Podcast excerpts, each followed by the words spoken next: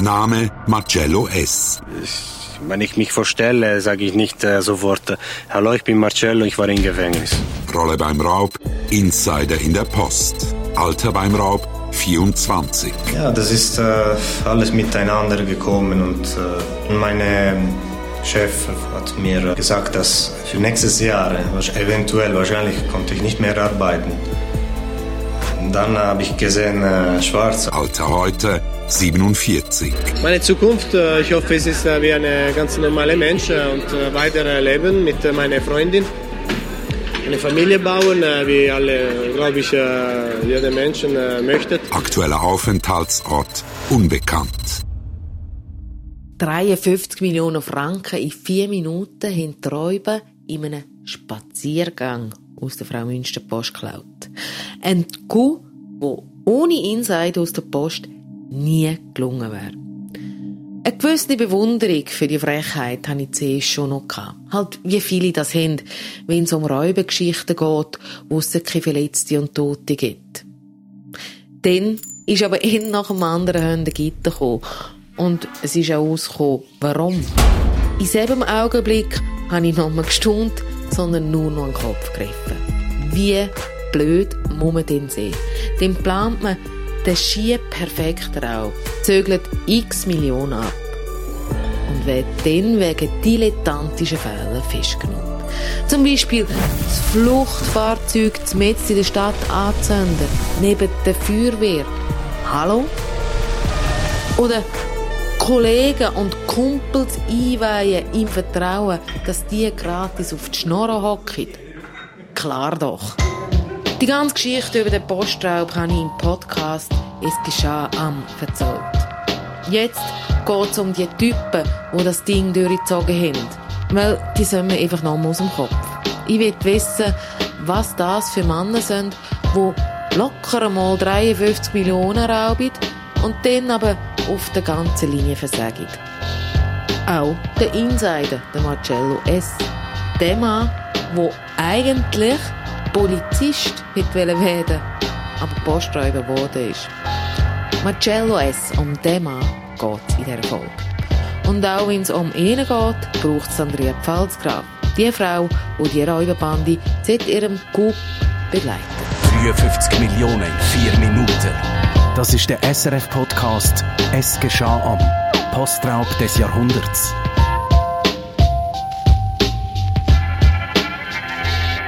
Andrea Palsgraf, schön, bist du wieder da. Ja, hallo. Hallo. In dieser Folge geht es um den Marcello S. Er als Postangestellter hat den Raub mit seinen Informationen aus der Post raus ja erst möglich gemacht. Und du hast verschiedene Doc-Filme fürs SRF realisiert über den Raub und auch seine Räuber, auch nachdem sie ihre Strafe abgesessen haben. Und der Marcello S. ist, so wie ich ihn kennengelernt habe in deinen Doc-Film, eher ein unauffälliger Typ, eher ruhig, schüch, also eher ein Buchhalter als Posträuber. Äh, der erste Eindruck stimmt, oder? Das stimmt ziemlich exakt. Wie gut er mit Zahlen hat können umgehen, weiß ich auch nicht. Weil schlussendlich eben, sein Geld ist ja futsch. Aber sonst eher eben ein braves Erscheinungsbild. Ja, definitiv. Und auch eben eher ein bisschen linkisch und ein bisschen unsicher. Mhm. Also kann man bei ihm sagen, er ist jetzt eben der berühmte Wolf im Schafspelz? Ich glaube, wenn man das würde sagen, würde er selber verschrecken und würde sagen, nein, ich bin kein Wolf, ich bin ein Schaf. nein, es ist, ich glaube nicht, dass er, das ist ihm ein bisschen passiert, habe ich das Gefühl. Also der ist ab sich selber verschrocken, ab seinem eigenen Mut ähm, ja, wo er da sich einlassen hat. Also, dass er quasi einen Tagtraum umgesetzt hat? Ja, ich glaube einfach so seine Sehnsucht einerseits halt auch eben wahrgenommen zu werden, Erfolg zu haben, irgendjemand sein, oder? Das ist ganz wichtig. Ähm, nebst dem, dass er halt gerade in dem Moment in einer Lebenssituation war, wo er wirklich, was ihn, auf Deutsch gesagt, angeschissen hat, dass es nicht so geht, wie er gerne hätte wollen. Eben, der Job war ja unsicher gewesen, ist genau, nur Aushilfe gesehen bei der äh, Post. Das ist genau, der ist nicht verlängert worden, hätte gerne eine Verlängerung gehabt von dem, von dieser Anstellung, oder Festanstellung, das hat nicht geklappt. Ähm, hat er sich beworben an der Polizeischule, wäre wirklich immer gerne Polizist geworden, man hat ihn abgelehnt. Ähm, Ja, ich glaube, das ist alles ein bisschen zusammengekommen und dann die Versuchung, die da vor seiner Nase war, die ganze Eben die Zeit. x Millionen, die Genau. immer dort wieder zusammengesammelt worden sind. Eben, er hat ja eigentlich ganz klassische Bubenträume Mhm. gehabt. Also Polizist werden, Rallye-Fahren ist auch ganz eine grosse Leidenschaft von ihm. Äh, Familie, Familie. Oder? Ist, ja- Da ist ein Italiener wirklich einfach so, ja, der- auch ein bisschen der Macho und möchte jetzt, aber er möchte seiner Frau etwas bieten, das ist für ihn ganz wichtig. Und natürlich mit 24 schon ein Thema gesehen langsam, Genau. oder? Aber der Raub, ist denn da seine einzige Chance für einen sozialen Aufstieg? Also ich denke nicht, aber halt einfach ein bisschen bescheidener, als er sich das vielleicht vorgestellt hat. Es wäre sicher nicht einfach gewesen, aber sicher möglich. Also das ist ja nicht so ausweglos gewesen, dass das die einzige Chance war, wenn er sein Leben hätte können fristen, dass er jetzt das Geld stillt. Aber er hat sich für das entschieden. sich entschieden. Und der Traum ist ja eigentlich auch in Erfüllung. Sie haben die 53 Millionen abgezögert, äh, immer Risiko, knapp vier Minuten. Sind sie nachher einfach auch total überfordert gesehen, dass der Traum so quasi in Erfüllung gegangen ist? Also da, glaube ich, unterscheidet er sich von den anderen. Also er hat sich ja total korrekt verhalten und hat das auch recht schlau gemacht.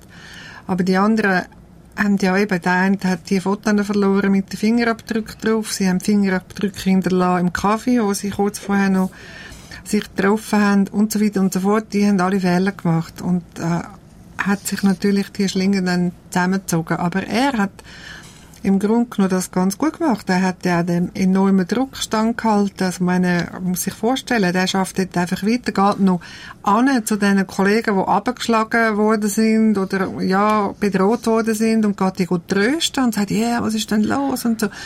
Da muss man mal die Nerven haben dafür. Genau, du als ob nichts gesehen wäre, Ja. oder? Es, er sagt ja auch irgendwo in der, dem Podcast, äh, da hätten innerlich fast verropft, also vorstellbar. Und du hast gesagt, er hat sich bei dem Raub ja auf etwas Wahnsinniges eingelassen. Er hat so die Idee zu dem Raub gehabt, ähm, aber die kriminelle Energie hat ihm gefällt, das hast du auch schon gesagt. Ähm, und das sagt er auch. Und ich finde, äh, da spielen wir den Ton gerade mal ein. Ich selber äh, kannte ich niemand, also Kollegen, die das für mich machen könnten. Also äh, ich komme nicht von einer Familie von Räuber, äh, wie man denkt. Oder ich habe auch selber äh, keine Kollegen, die Kriminelle sind. Der einzige Kriminell, die ich kenne, meine ehemalige Bestfreund, hat sich ein Monat die Führerschein nicht mehr gehabt für die Polizei, sonst das ist der einzige. Und doch ist der Marcello S. am Abend in die Tago-Bar zu Zürich-Seebach und hat dort den Barbesitzer angehauen, ob er nicht neben kenne, der mit ihm das durchzieht. Wieso hat er das gemacht? Ja, das weist eben genau darauf hin, dass er sich in diesem Milieu nicht auskennt hat. Er hat wirklich keine Leute keine, die mit sogenannten krimineller Energie. Und darum ist er auch ein bisschen, ja, man kann sagen, vielleicht auch schon ein bisschen naiv und unbedarft in die Bar fragen, ja, kennst du jemanden, wo das könnte machen für mich, beziehungsweise mit mir oder für Und mit mir zusammen Millionen klaut. Ja. Der Barbesitzer hat ja den Marcello S. auch mit dem Elias A., wo wir in der letzten Folge kennengelernt haben, zusammengebracht. Was ist da daraus entstanden? Ist das eine Freundschaft, eine Zweckgemeinschaft, Partnerschaft? Also ich würde sagen, eine Freundschaft ist das sicher nicht gewesen. Der Marcello S. hat auf jeden Fall Respekt gehabt vor dem Elias. Er hat schon, glaube ich, relativ schnell gecheckt, ähm, dass der Leiterqualitäten hat, dass das der Chef ist und dass der das kann organisieren, was er ja nicht hat können. Er hat dem Elias offenbar auch relativ früh also er hat ihm ja die Informationen gegeben, hat ihn mitgenommen im Posthof, dass der hat können sich selber ein Bild machen, wie das aussieht, also die Örtlichkeit. Und hat ihn gebeten, dann die Fotos, wo, wo, wo er gemacht hat, für ihn wieder zu entsorgen. Und der Elias A. hat das offenbar eben dann nicht gemacht. Und das hat mir der Marcello S. dann mehrmals gesagt, später, als ich ihn besucht habe im Gefängnis, dass ihn das wahnsinnig verrückt gemacht hat, dass der einfach nicht gecheckt hat, dass er die Fotos hätte müssen entsorgen und die haben ja am Schluss eigentlich die erste Spur gelegt. Mhm. Und, Und das hat, dem, hat der Marcello immer furchtbar geärgert, weil er gefunden hat, hey, der hat er respektiert als unser Chef und der hätte doch das müssen wissen. Und der ausgerechnet, der hat den Fehler gemacht. Das Ein grosser hat er Fehler. Nicht, ja, Ja. Das hat er nicht verstanden. Also der Elias auch ein Chef gesehen, der sich einfach nichts hat sagen. ja, ich denke schon. Der Elias hat das Zepter in der Hand gehabt, hat da als äh, geplant mit noch vier weiteren anderen Räubern. Äh, und alle die sagen, sie hätten Marcello nie vertraut, im Gegensatz zum Elias. Warum eigentlich nicht? Ich weiß es auch nicht genau. Ich vermute einfach, dass sie das fast nicht haben können fassen, dass das tatsächlich so ist, dass auf der Post so viel Geld rumsteht jeden Monat und dass einer einfach sagt, hey, schaut, das ist ja so und ich helfe euch. Ich glaube, da ist immer so ein Grundmisstrauen noch gewesen. Zudem kommt eben genau der, der Gap, also der Marcello, der ist nicht kriminell gewesen. Das ist ein anderer Typ sie untereinander, die haben sich gespürt, die haben, oder die haben ein bisschen gleich tickt. Das sind alles so, ja, Kleinganoven, jetzt salopp gesagt gewesen. Und, und der Marcello ist ein korrekter, ein rechtschaffener gewesen. Und das ist immer ein bisschen bedrohlich für die, die anders sind, oder? Ja, äh, Da weiß man nicht, wenn der plötzlich kippt. Ich weiss auch nicht, ob sie gewusst haben, dass der ursprünglich auch Polizist werden sie wäre wahrscheinlich nicht gut angekommen.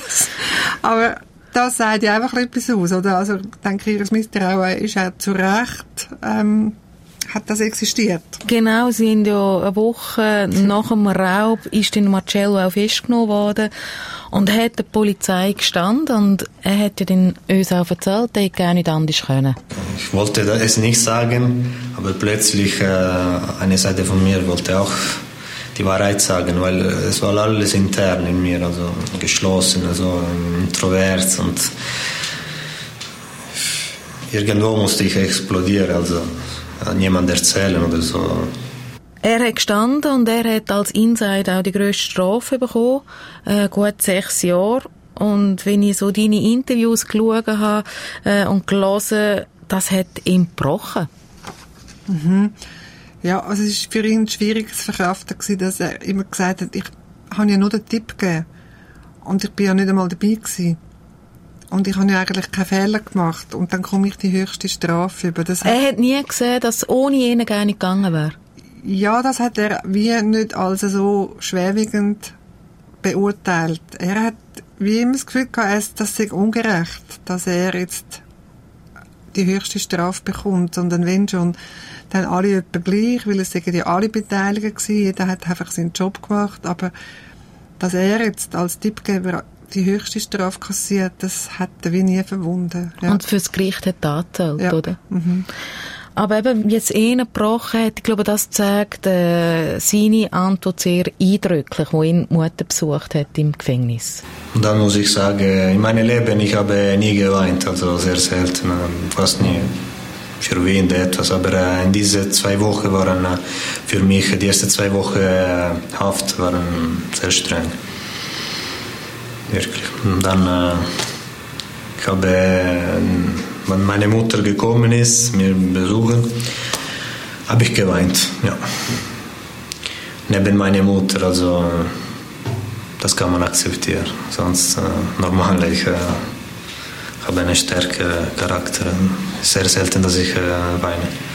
Neben seiner Mutter gehüllt, wo er sonst selten heult, äh, neben seiner Mutter bist du die Einzige der Marcello S. im Gefängnis besucht hat.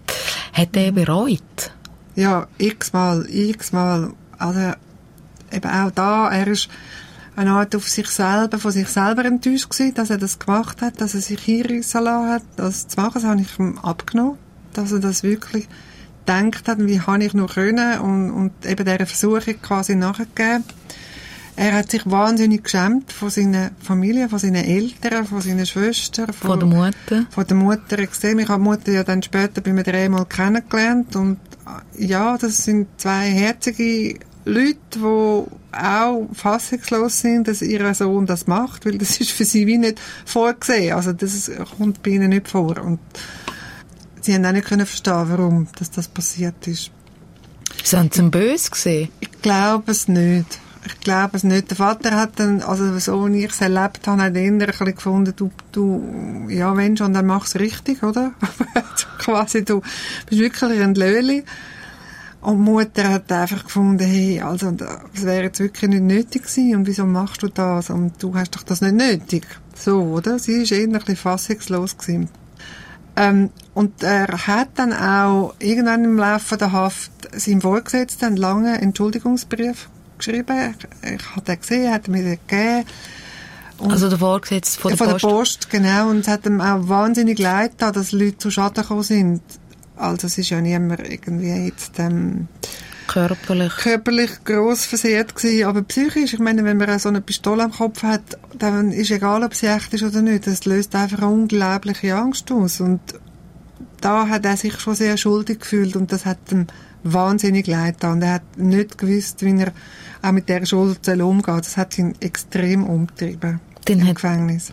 Dann hat er wahrscheinlich auch nicht in das Knastumfeld Nein, eingepasst. überhaupt nicht. Das ist auch Mal, wenn ich ihn besuche, denke das ist, hat mir fast ein bisschen leid getan. Also, sondern eben mit seiner Brille so ein bisschen der Intellektuelle, also rein vom Habitus her so, in all dieser Macho, Muskel, tätowierten Männerwelt ist er so rein optisch schon recht aufgefallen. Und, und er hat dann gesagt, hey, ich bin mit Mörder auf der Etage, das muss man sich mal vorstellen, das ist völlig absurd, was mache ich da?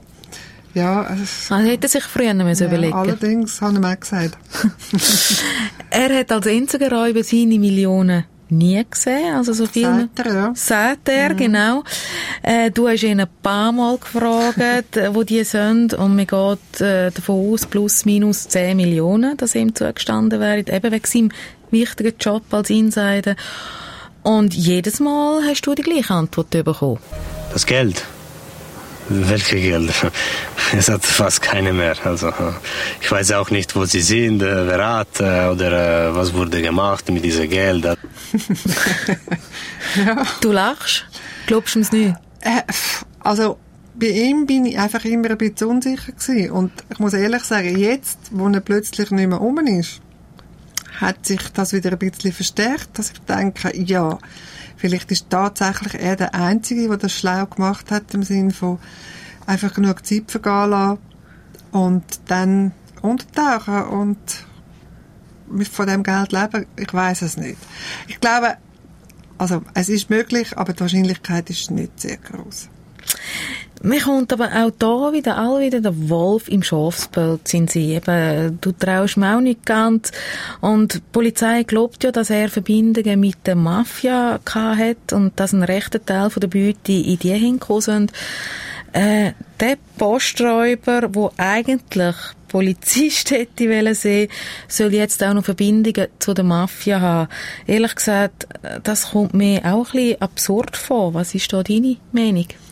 Ich finde das nicht so absurd, weil dass er dann genau diesen Leuten irgendwie die Finger läuft, beziehungsweise dass die sich bei ihm melden und er nachher wie von denen abhängig ist, beziehungsweise die, die ihn über den Tisch ziehen, die Chance ist eben schon gross. Also er hat, glaube ich, nicht so das Gespür dafür, soll ich sagen, Leute, die eben kriminelle Energie haben, wie man sich dort verhaltet. Er kennt die Sprache nicht. kennt die Sprache nicht, er kennt die Zwischentöne nicht.